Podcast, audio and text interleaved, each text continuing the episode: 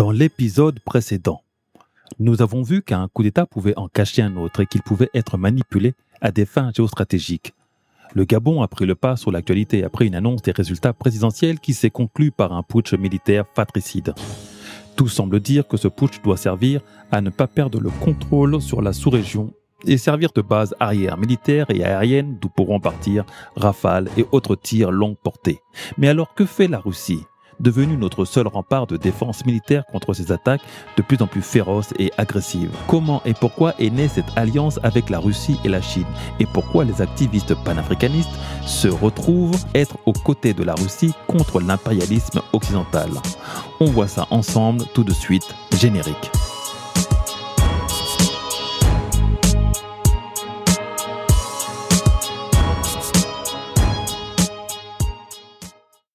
Bonjour et bienvenue sur le podcast du petit traité africain de guerre économique.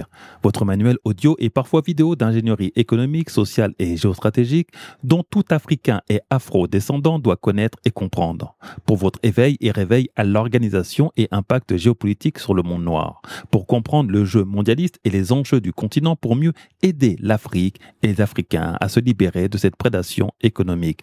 Mais aussi pour anticiper votre succès individuel et votre réussite collective. Ce podcast n'est pas un appel à la violence ou à la haine, ni un média complotiste, mais un mini, voire micro-webinar de décryptage économique et géopolitique de notre actualité africaine et panafricaine. Je m'appelle Patrick Un Afro-Caribéen qui investit en Afrique et s'investit pour l'Afrique. Et je vous demanderai de ne pas hésiter tout de suite à liker et partager ce podcast afin de le faire vivre et exister, le faire évoluer et se développer. D'ailleurs, c'est en ayant réalisé ce petit geste durant toute ma première saison que grâce à vous, j'ai pu avoir mon émission quotidienne sur la radio L'Afrique d'une seule voix, à laquelle je vous demanderai aussi de vous abonner et de télécharger l'application. Aujourd'hui, je vous délivre la leçon 59, le 8 septembre de l'an 2023 du calendrier grégorien, 6260 du calendrier kémite et 4721 du calendrier chinois. Une année du lapin de noir, placée sous l'égide de la ruse, de l'extrême vigilance, la négociation et la fertilité des idées et des initiatives. Une guerre économique, c'est de la macroéconomie, c'est-à-dire avoir une approche très large de situations locales qui ont pris naissance de décisions internationales par ceux que l'on appelle les mondialistes. C'est véritablement un jeu pour eux avec des cartes du monde où l'on déplace les hommes, l'argent et les problèmes. Ce n'est pas du complotisme, et je le répète souvent, c'est de la géopolitique, de la géostratégie et de la géoéconomie. Donc, comme vous l'avez compris, le point commun à tout cela, c'est la géographie. Il a fallu plus de 60 ans à l'Afrique et aux Africains avant de comprendre qu'elle est en proie à une guerre économique et encore. Je suis le seul à le dire de manière vraiment ouverte. Beaucoup ont découvert ce vocabulaire par M. Le Maire quand il l'a déclaré à la Russie le 1er avril 2022. Encore beaucoup d'Africains ne comprennent pas ce qui nous arrive et donc émettent de mauvais remèdes. Un mauvais diagnostic ne permet que l'administration d'un mauvais médicament.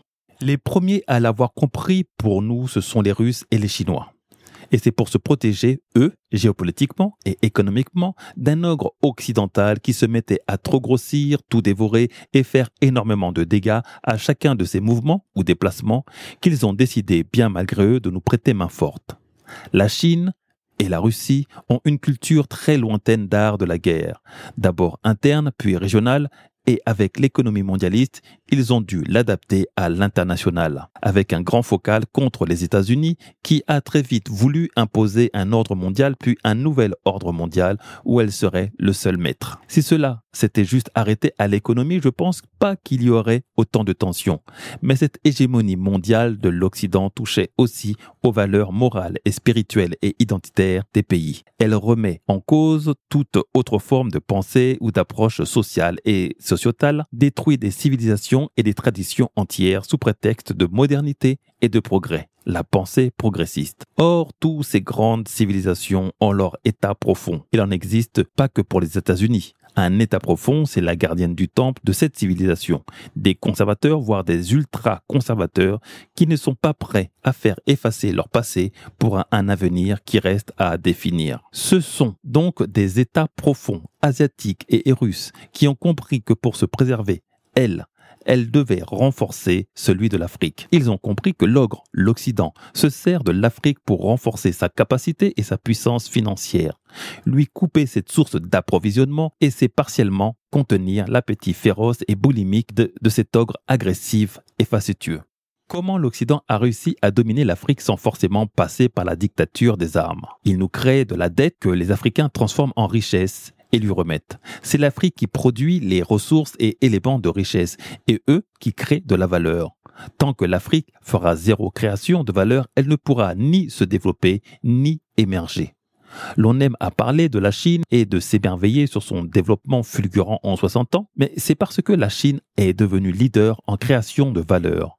De la chinoiserie à l'électronique le plus high-tech, tout cela participe à la création de valeur, à l'industrialisation de leur pays. Or, quand tu crées de la valeur, tu peux générer des revenus et de ces revenus, tu peux développer et améliorer ton environnement. Mais attention, les métiers de service dans lesquels l'on veut enfermer toute une nouvelle classe d'Africains, ce n'est aussi pas de la création de valeur. Le service doit venir en soutien à cette création de valeur, à mieux la vendre, et l'aider à s'exporter, mais avant ça, il faut un produit que l'on transforme, à qui l'on apporte de la plus-value. C'est donc en cela que la Chine et la Russie aident l'Afrique et les Africains selon la règle des 3D dont je vous ai parlé précédemment, c'est-à-dire défense, développement et diplomatie. La Russie, ces dix dernières années en Afrique, ont donc fait un apport sur le volet sécuritaire, car pour pouvoir se développer, vous devez être dans un environnement stable où vous pourrez faire des prévisions et de la planification. La Chine nous aide sur le volet développement par la formation des jeunes Africains, en nous ouvrant ses portes pour venir comprendre ces industries locales et par un apport logistique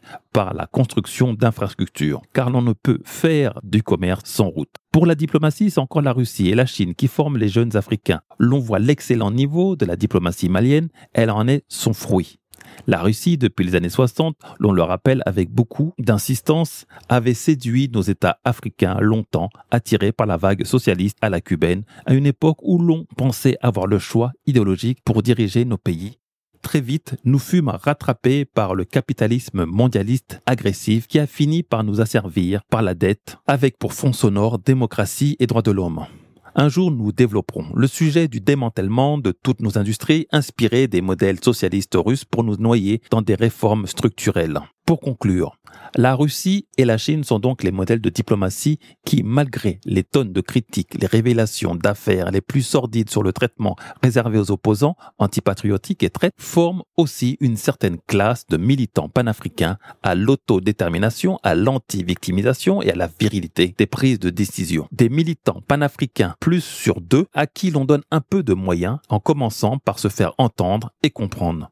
Car il est important que notre jeunesse comprenne que le but ultime de tout ça, c'est de fonder et bâtir les États-Unis d'Afrique. Un projet écrit par Marcus Garvey, exposé par Hamzat Boukari dans son livre du même nom, et défendu sur le terrain par des militants tels que Kemi Seba, Nathalie Yamb ou Mark Keita. Nous nous arrêtons là. La suite au prochain épisode. Nous reviendrons sur l'actualité du Niger et du Gabon, car il y en a encore beaucoup à dire sur ce qui s'est passé à Libreville. Les analyses s'affinent avec le recul et bientôt, nous reparlerons des BRICS et de leur impact sur le continent. Il est fort possible qu'une mauvaise décision de la CEDAO accélère un décrochage de plusieurs nations fortes de cette communauté et du franc CFA. À suivre donc. Je suis Patrice Ziantse, concepteur du blog de géostratégie africaine, décoloniser les esprits créateur et animateur du podcast Le Petit Traité africain de guerre économique et de l'émission Radio Parlons Pognon sur l'Afrique d'une seule voix. Et accessoirement un afro-caribéen qui investit économiquement en Afrique et s'investit physiquement pour l'Afrique. Je vous remercie d'avoir écouté, j'espère avec délectation, ce podcast, votre manuel audio d'ingénierie économique, sociale et géostratégique pour une Afrique connectée. N'oubliez pas de liker, de partager et de commenter. Entreprends-nous mourir, nous vaincrons.